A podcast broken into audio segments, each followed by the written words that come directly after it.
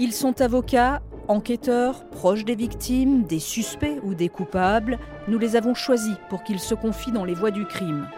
Dans chaque épisode de ce podcast, nous recueillons la parole d'un témoin clé qui raconte une affaire de son point de vue. Je suis Agnès Bonfillon, journaliste à RTL, et dans cet épisode, j'ai choisi de revenir sur l'enquête autour de la disparition de Delphine Jubilard. Dans l'épisode précédent, Patrick Hisson, journaliste RTL à Toulouse, nous a raconté la genèse de cette affaire, des premiers jours de la disparition de cette infirmière à Cagnac-les-Mines, dans le Tarn, au soupçon envers Cédric, son mari. En juin 2021, celui-ci a été mis en examen, incarcéré, et à ce jour, malgré ses nombreuses demandes de remise en liberté, Cédric Jubilard reste en détention. Dans ce second épisode, La voix du crime, c'est Patrick Tégéraud, également correspondant de RTL à Toulouse. Il suit l'enquête autour de la disparition de Delphine et ses nombreux rebondissements. Bonjour Patrick Tégéraud. Bonjour Agnès Bonfillon. Donc le 16 juin 2021, Cédric Jubilard est placé en garde à vue. Est-ce que vous, vous saviez qu'il allait être arrêté? Pour tout vous dire, ça faisait bien trois semaines qu'on s'y attendait. Euh, le problème, c'est qu'on ne savait pas quand ça allait arriver. Et euh, je crois que j'ai fait le plus beau ratage professionnel de ma carrière ce jour-là, puisque euh, sur le coup de 5h30 du matin, j'étais aux alentours de la maison de, Cédric Jubilard. J'attendais avec impatience dans le froid l'arrivée des, gendarmes qui ne sont jamais arrivés. J'ai vu partir Cédric Jubilard au travail en, fin de, matinée, au volant d'une voiture, et j'ai perdu sa parce qu'il m'a semé, il m'a repéré. Et je suis rentré à Toulouse et une heure après, ben, j'ai appris qu'il venait de se faire arrêter euh, sur son lieu de travail par les gendarmes et qu'il avait été emmené. Euh, donc euh, très vite, ça s'est su et on s'est retrouvé à plusieurs confrères devant le portail lugubre et fermé de, cette gendarmerie flambant neuve au milieu du Gaillacois dans une belle région viticole. Ce jour-là, vous rencontrez aussi Séverine Patrick, la nouvelle compagne de Cédric. Oui, c'est à l'issue de la garde à vue, quand on cherche un petit peu à savoir ce qui a pu se dire, se faire, on apprend que euh, cette nouvelle compagne, compagne qui a été très brièvement, hein, euh, seulement deux mois, hein, entre avril et juin, hein, les deux mois qui ont précédé justement l'interpellation de, Cédric Jubilard. Et donc je rencontre d'abord euh, ben, la compagne du fils de, Séverine, euh, qui est un peu affolée, qui me dit qu'elle n'a pas de nouvelles de Séverine, euh, qu'elle ne sait pas ce qui s'est passé. Euh, ensuite, elle me présente le fils de Séverine, un garçon sympathique, qui lui aussi est très étonné, s'attendait pas à ce que sa maman soit impliquée dans cette affaire, parce qu'en fait, Séverine a été entendue également pendant cette période de la garde à vue de, Cédric Jubilard. Elle a été entendue en tant que témoin, et, je vois enfin Séverine arriver, totalement bouleversée, très tendue. C'est la première fois que je la rencontre. Euh, elle est très très angoissée. Elle me dit qu'elle a été entendue par les gendarmes, qu'elle ne peut absolument pas, bien sûr, me confier quoi que ce soit, qu'elle ne peut absolument pas parler au micro. Et quelque part, euh, elle, elle me donne l'impression de douter un petit peu euh, de l'innocence de, Cédric par le, peu de mots qu'elle emploie, parce qu'elle a passé plusieurs heures avec les enquêteurs qui ont essayé de lui faire dire des choses, d'essayer de trouver des failles dans son comportement ou des incongruités. Voilà, ils ont cherché à obtenir des informations de Séverine. A priori, elle n'a pas pu leur dire grand-chose, mais du coup, elle, elle s'est mise à douter. Et si c'était lui le coupable?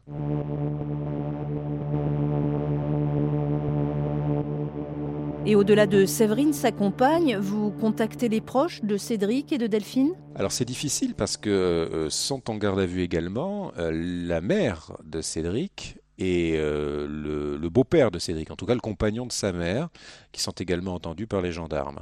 Euh, après, euh, le reste de la famille est extrêmement discret depuis le début. Toute la famille de Delphine se garde bien d'intervenir dans la presse, de faire des déclarations aux journalistes, ce sont des gens extrêmement discrets. Donc à ce titre-là, bon, on peut tenter de les solliciter, on tente de les solliciter sans trop se faire d'illusions et, personne ne réagit et, nous confie le moindre sentiment quant à cette garde à vue. Mais Patrick, qu'est-ce que vous savez de l'enquête à ce moment-là? Eh Écoutez, euh, on ne sait pas grand-chose de l'enquête parce que euh, le parquet de Toulouse ne communique absolument pas. Les avocats n'ont aucune pièce à leur disposition. Les gendarmes sont excessivement discrets et méfiants. Donc cette enquête, on se dit qu'elle se déroule comme toutes les enquêtes de disparition. J'étais présent lorsque euh, l'IRCGN, c'est-à-dire les, super gendarmes scientifiques hein, descendus de la région parisienne, ont passé au peigne fin la, maison de Cédric Jubilard et ses abords directs, avec du matériel dernier cri, comme par exemple des espèces de, de radars qui permettent de sonder les murs pour vérifier qu'il n'y a pas une cavité. Les murs comme les dalles en béton. voilà. donc, si le corps de Delphine avait été caché dans la maison, il aurait été retrouvé. Euh, ils ont utilisé également euh, le fameux Blue Star qui est systématiquement utilisé. Vous savez, c'est un système d'éclairage très particulier qui permet de, révéler des taches de sang même quand elles ont été lavées. Eh bien, il s'avère que les gendarmes n'ont absolument rien trouvé également euh, de ce côté-là.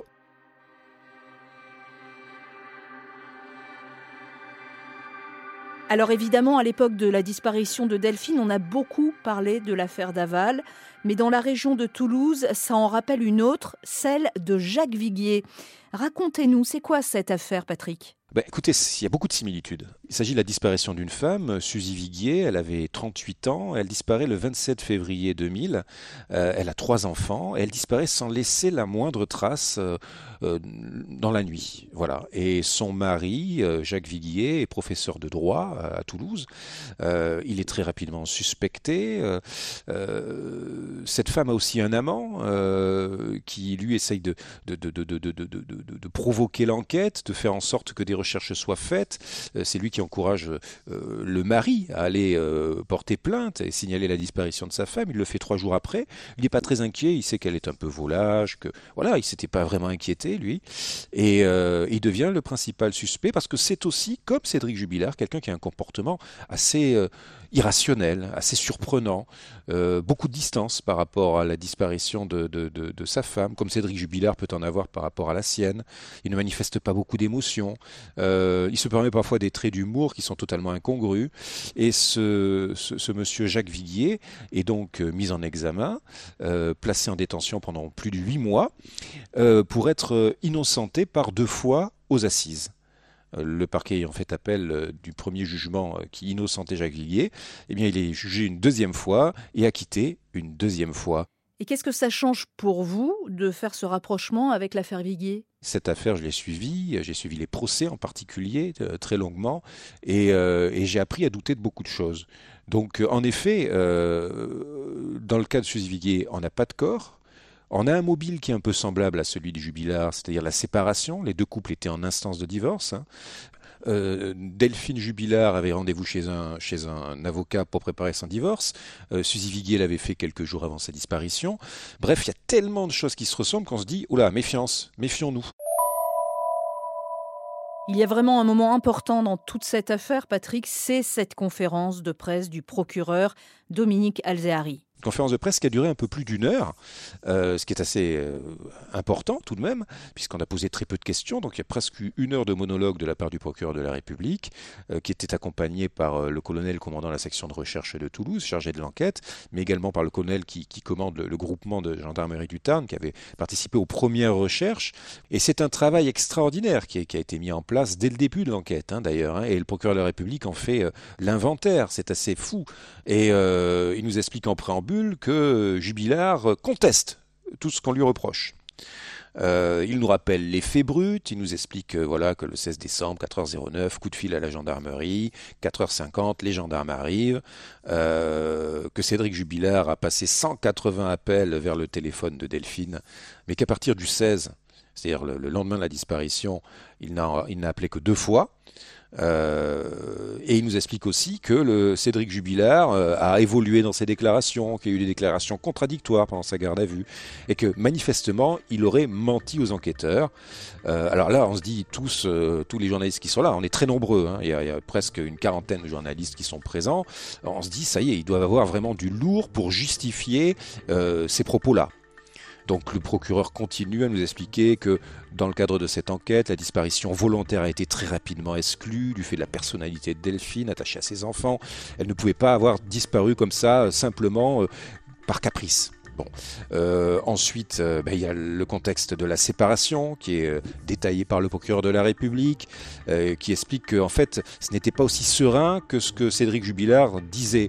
Il y avait de nombreux accès de colère, peut-être même de violence de Cédric à l'égard de Delphine, et que peut-être que ce soir-là, eh la colère et la violence auraient dépassé la volonté des gestes peut-être de, de Cédric Jubilard. Alors le procureur nous raconte également que, euh, en fait, alors c'est une expression assez particulière, les enquêteurs auraient procédé de manière négative, par élimination si vous voulez. D'abord ils ont contrôlé tout ce qui peut être euh, rôdeur, euh, suspect traditionnel, c'est-à-dire les, les, les, gens, euh, les délinquants sexuels qui sont fichés et qui résident aux alentours de, de Cagnac-les-Mines sont tous euh, contrôlés, on vérifie leur, leur, leur alibi pour le soir de la disparition, on vérifie aussi les alibis de toutes les connaissances de Delphine Jubilard, peut-être de ses anciens amants et même de son amant euh, euh, actuel à l'époque, hein, euh, qui est définitivement mis hors de cause puisqu'il était avec sa compagne à son domicile qui est à Montauban, qui est à plus d'une centaine de kilomètres de là. Mais bon, il n'y a que la compagne hein, pour, préciser cela. Mais bon, pour les enquêteurs, c'est suffisant. Donc l'amant est définitivement exclu donc du spectre des suspects. Et puis, donc petit à petit, ben, s'il n'y a personne d'autre, ça ne peut être Cédric. 9h. Suite du journal à 7h05, c'est l'affaire Jubilard. Cédric Jubilard qui dort en prison, mis en examen et écroué hier, six mois après la disparition de son épouse, Delphine, 33 ans, infirmière du Tarn et maman de leurs deux enfants. Il conteste son implication dans ce drame, survenu dans un contexte de séparation très conflictuel. Face aux enquêteurs, il a convenu être au courant que sa femme avait un amant. Difficile d'établir le scénario exact, exact du soir de la dispute et de la disparition, mais Patrick Tégéraud, il y a plusieurs faits troublants. Il y a d'abord le podomètre du smartphone de Cédric. Dominique Alzehari est le procureur de la République de Toulouse. Lorsque les gendarmes sont arrivés, il avait fait l'équivalent de 40 pas. Ce qui font fait des recherches quand même qui sont sommaires, alors que avec les gendarmes, lorsqu'il va tourner sur la propriété et dans le domicile, euh, c'est 380 pas. Plus étrange encore. Lorsque les gendarmes arrivent, ils trouvent M. Jubilard occupé à déclencher une machine à laver dans laquelle se trouve euh, la couette du lit sur lequel dormait Mme euh, Jubilard. Mais les militaires ne s'intéresseront à cette machine que des semaines plus tard, trop tard. La voiture de Delphine a bougé aussi. Les voisins ont confirmé que lorsqu'elle est arrivée le 15 décembre au soir, elle l'avait garée comme à l'habitude. Lorsque les gendarmes à 4h50 arrivent, la voiture est garée dans l'autre sens. Et puis il y a la dispute confirmée par le petit garçon du couple, à peine 6 ans. Il est formel sur le fait que ses parents se sont violemment disputés ce soir-là. Au même moment, deux voisines vont entendre en direction du domicile euh, de la famille Jubilard des cris stridents. Cédric Jubilard, lui, reconnaît que ces mots ont été parfois un peu durs, mais il continue de nier qu'une violente dispute l'a opposé à Delphine ce soir-là. On l'entend, hein, il y a une longue liste d'éléments à charge contre Cédric Jubilard, mais il y en a un qui retient votre attention, Patrick, c'est la couette dans la machine à laver. Vous interrogez le procureur de la République à ce sujet.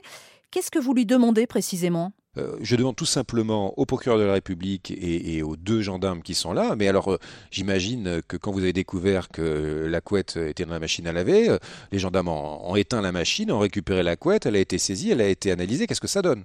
Parce qu'on est quand même six mois après les faits. Et là, on sent une espèce de flottement. Le procureur de la République passe la parole aux gendarmes. Les gendarmes passent la parole au procureur de la République. Le procureur de la République euh, passe à un autre gendarme. Puis un gendarme finit par dire Mais vous savez, euh, quand euh, les premiers gendarmes arrivent sur, place, ils interviennent dans le cadre d'une disparition qui n'est pas forcément inquiétante. Donc ils n'ont pas ce réflexe-là. En gros, c'est ce qu'ils disent. C'est très alambiqué un peu. Voilà, on sent qu'il y a une gêne comme si euh, cet élément-là, bah, euh, les deux gendarmes n'auraient pas souhaité que le procureur de la République l'évoque. Parce que peut-être qu'ils sentent que ce n'est peut-être pas si solide que ça comme euh, élément à charge contre Cédric Jubilard. Ou qu'ils auraient peut-être mieux fait, en effet, de la saisir directement et, de l'analyser tout de suite. Parce que c'est vrai que, souvenez-vous, on est en pleine période MeToo aussi. Les violentes faites aux femmes, c'est d'actualité. Si on note qu'il est incongru qu'un mari qui a perdu sa femme lave euh, la couette dans laquelle elle dort, il faut immédiatement la saisir. Or, ce qui est paradoxal, et on le saura des mois plus tard, cette couette, elle est euh, photographiée sur le canapé le lendemain de la disparition de Delphine Jubilard. Elle ne sera retrouvée dans euh, la machine à laver que le surlendemain. Elle sera saisie à cette occasion seront saisis également les résidus que l'on trouve dans euh, le siphon de la machine et dans la tuyauterie d'évacuation des eaux. Et on analysera tout ça et on ne trouvera rien. Alors les proches de Cédric ont eux aussi été placés en garde à vue. La mère de Cédric et son compagnon, le beau-père de Cédric, qu'ont-ils raconté aux enquêteurs? Les gendarmes ont vérifié leur emploi du temps, ce qu'ils avaient pu faire, s'ils avaient pu être complices de Cédric, parce que c'était la question qu'ils se posaient également. Est-ce que Cédric Jubilard a eu des complices? Et quel meilleur complice que des parents? Donc euh, voilà, ils ont essayé de me leur mettre la pression pour essayer d'obtenir quelque chose. Une pression qui est, est arrivée à son paroxysme euh, quand il y a eu une confrontation en fin de garde à vue entre la mère de Cédric Jubilard et son fils.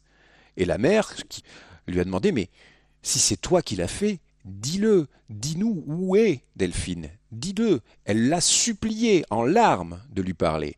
Et Cédric ne s'est pas démonté. Cédric visiblement était ému, ce que me racontait son avocat, mais il a dit Mais maman, si je l'avais fait, je l'aurais dit. Le beau-père, donc le compagnon de la mère de Cédric Jubilard, euh, lui, il est placé en garde à vue parce qu'il peut être considéré comme un complice potentiel euh, de Cédric. Ils s'entendent très bien ils n'ont pas une énorme différence d'âge. Hein. Et, euh, véritablement, Cédric a trouvé auprès de cet homme-là le père qu'il n'a jamais connu, qu'il n'a jamais eu.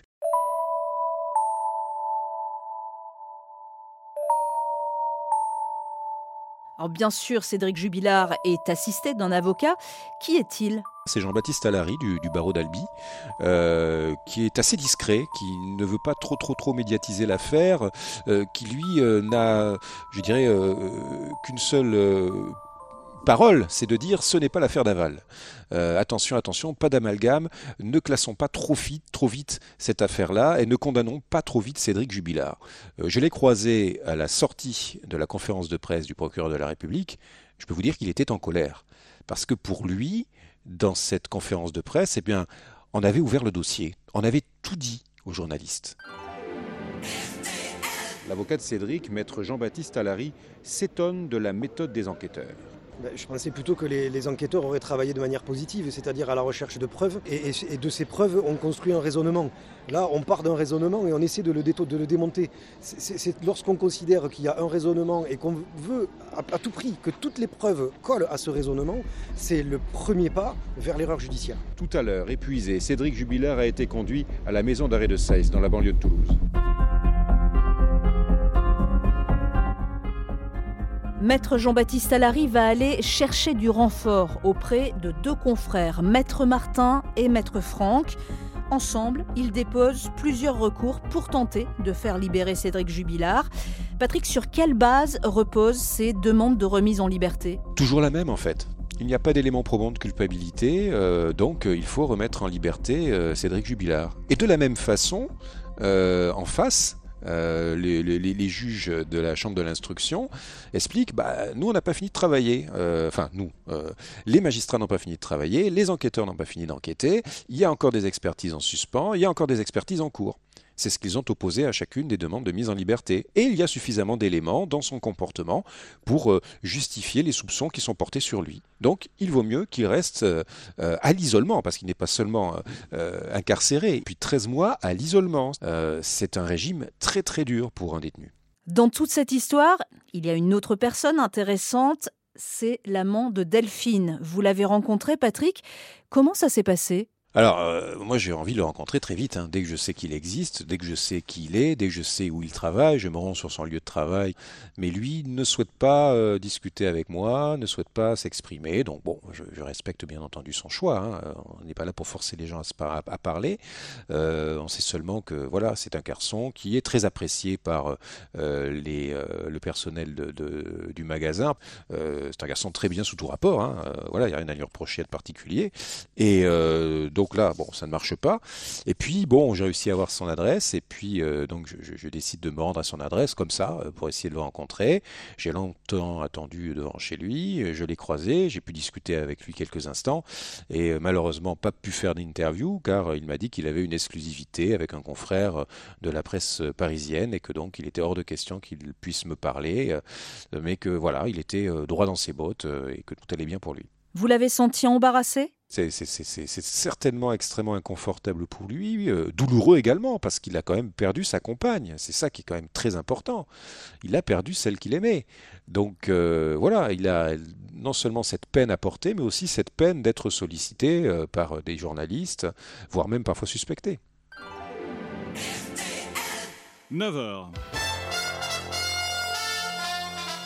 Mois après la disparition de Delphine Jubilard, nouvelle euh, recherche euh, pour tenter de, retrouver son corps. C'est une ferme près de Cagnac-les-Mines qui est au cœur de cette nouvelle opération. Bonsoir Patrick Hisson. Bonsoir. Ah, des moyens inédits ont été déployés, notamment des militaires du 17e régiment de parachutistes de Montauban.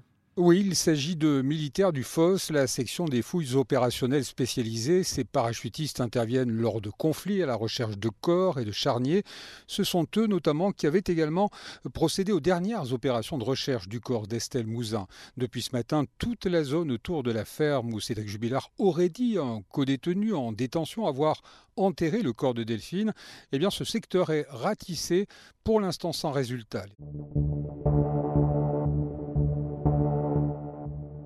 En décembre 2021, des fouilles sont organisées dans une ferme de Cagnac-les-Mines et surtout, la compagne de Cédric, Séverine, est placée en garde à vue pour recel de cadavres. Tout ça après les confidences d'un co-détenu de Cédric Jubilard. Alors Patrick, qu'est-ce qu'il dit, ce co-détenu exactement? Bah écoutez, il semblerait euh, que euh, le co-détenu le plus proche de Cédric Jubilard, euh, a, expliqué euh, à l'administration pénitentiaire puis aux gendarmes, enquêteurs de la section de recherche, que Cédric Jubilard lui avait dit qu'il avait poignardé Delphine, qu'il avait caché le corps, euh, qu'il l'avait enterré près d'une ferme qui a été incendiée il y a quelques mois avant la disparition de Delphine, qu'il l'a dit à Séverine, qu'il a même montré l'endroit où Delphine était enterrée à Séverine. Et c'est ainsi que Séverine se retrouve en garde à vue pour recel de cadavre. Ça paraît fou. Qu'est-ce que vous vous dites à ce moment-là? Je me dis, c'est qui tout double. Euh, soit c'est juste un coup de communication un an après la disparition de Delphine Junebillard, euh, soit véritablement les gendarmes ont des billes sérieuses et euh, grâce peut-être aux confidences de Séverine, on va retrouver le corps de Delphine. on va, les, les, parents de Delphine vont pouvoir faire leur deuil. Cédric va pouvoir être je dirais, complètement accablé par la disparition de son épouse, et, l'affaire est résolue. Mais Séverine sort sans aucune charge retenue contre elle. Aucune charge n'est retenue contre elle. Elle ressort libre, bouleversée. Elle doute, comme la dernière fois, comme la dernière fois qu'elle a, euh, a, été confrontée aux gendarmes euh, lors de la garde à vue de Cédric. Euh, là aussi, elle en ressort en doutant, en se disant mais après tout, peut-être qu'il l'a fait, peut-être qu'il l'a fait, voilà. Mais elle n'a aucun élément pour dire c'est lui, pour aller dans le sens de l'accusation.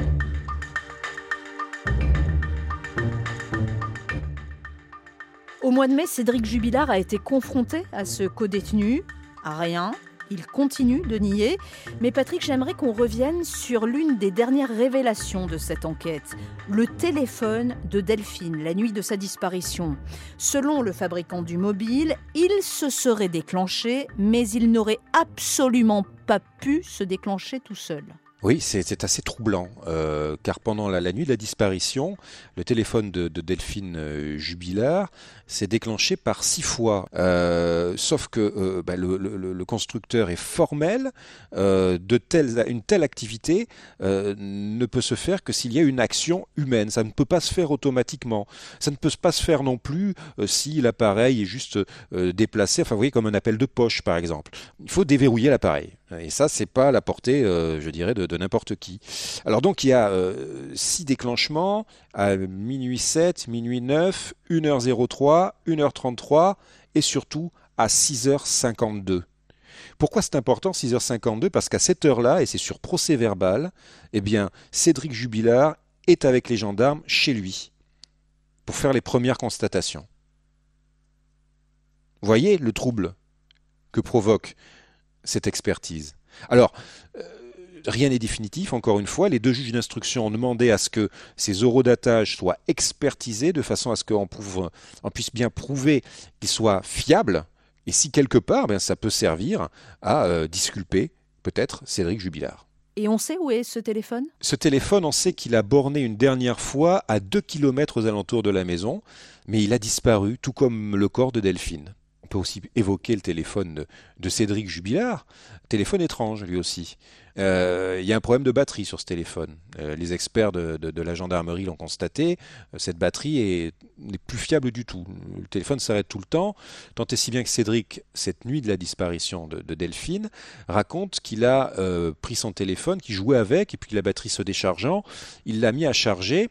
Et pour qu'il se charge plus vite, il l'aurait mis en mode avion. Or, il s'avère que d'après les expertises de son téléphone, il n'était pas en mode avion, il était tout simplement, bonnement et simplement, éteint. Ce qui est extraordinaire parce que ce n'est arrivé que deux fois pendant cette année 2020. Euh, euh, il n'a pas l'habitude de l'éteindre ce téléphone. Bon, la charge a dû fonctionner quand même puisqu'il a utilisé ce téléphone pour appeler les gendarmes euh, peu après 4 heures du matin. Donc voilà, il y a aussi un mystère du téléphone de Cédric Jubilard. Récemment, on a aussi eu le mystère des lunettes de Delphine Jubilard. Racontez-nous, Patrick. Ah, il s'avère que les gendarmes ont retrouvé euh, la paire de lunettes euh, euh, à proximité du canapé où elle dormait, où elle avait regardé la télévision avec son fils, et la branche de la lunette sur la table de la cuisine ce qui paraît assez incongru. Donc il a été décidé d'expertiser ces lunettes. Cette expertise a été confiée à rien de moins que, je dirais, la crème de la crème en matière de recherche du moindre détail. C'est la Direction générale de l'armement qui dépendent du ministère de la Défense. Ces gens-là donc ont fait des essais avec une paire de lunettes euh, intactes de la même marque et du même modèle et ils ont fini par convenir qu'il fallait une forte pression de 16 kg pour que, euh, en effet, la branche se détache et euh, que le tour du verre se brise. Et donc, ce qui a été immédiatement considéré comme étant peut-être un choc très violent, un coup de poing ou une énorme gifle euh, qui aurait été portée euh, à Delphine Jubilard pour euh, briser ses lunettes. le souci, c'est que Cédric, depuis le début, explique que ses lunettes sont cassées depuis longtemps. D'autres témoignages le confirment également. donc voilà, c'est une expertise, un élément de plus qui se veut à charge, mais qui reste toujours très discutable.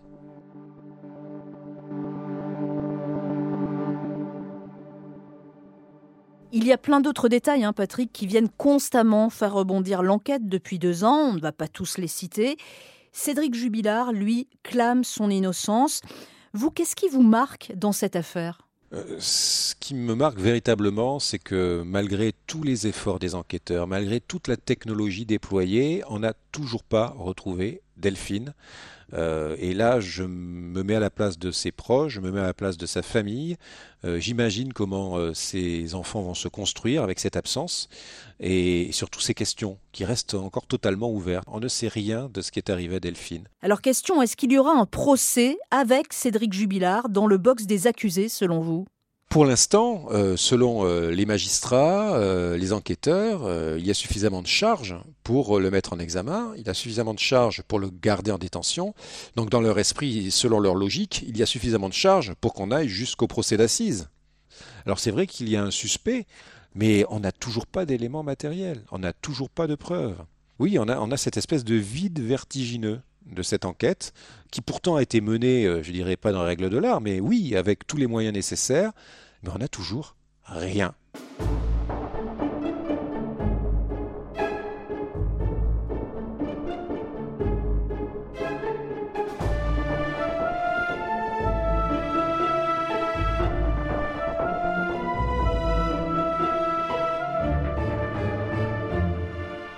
Venez d'écouter le second épisode des Voix du crime consacré à la disparition de Delphine Jubilard. Vous pouvez retrouver cet épisode et les précédents sur l'application RTL, RTL.fr et toutes nos plateformes partenaires. N'hésitez pas à nous laisser une note ou un commentaire.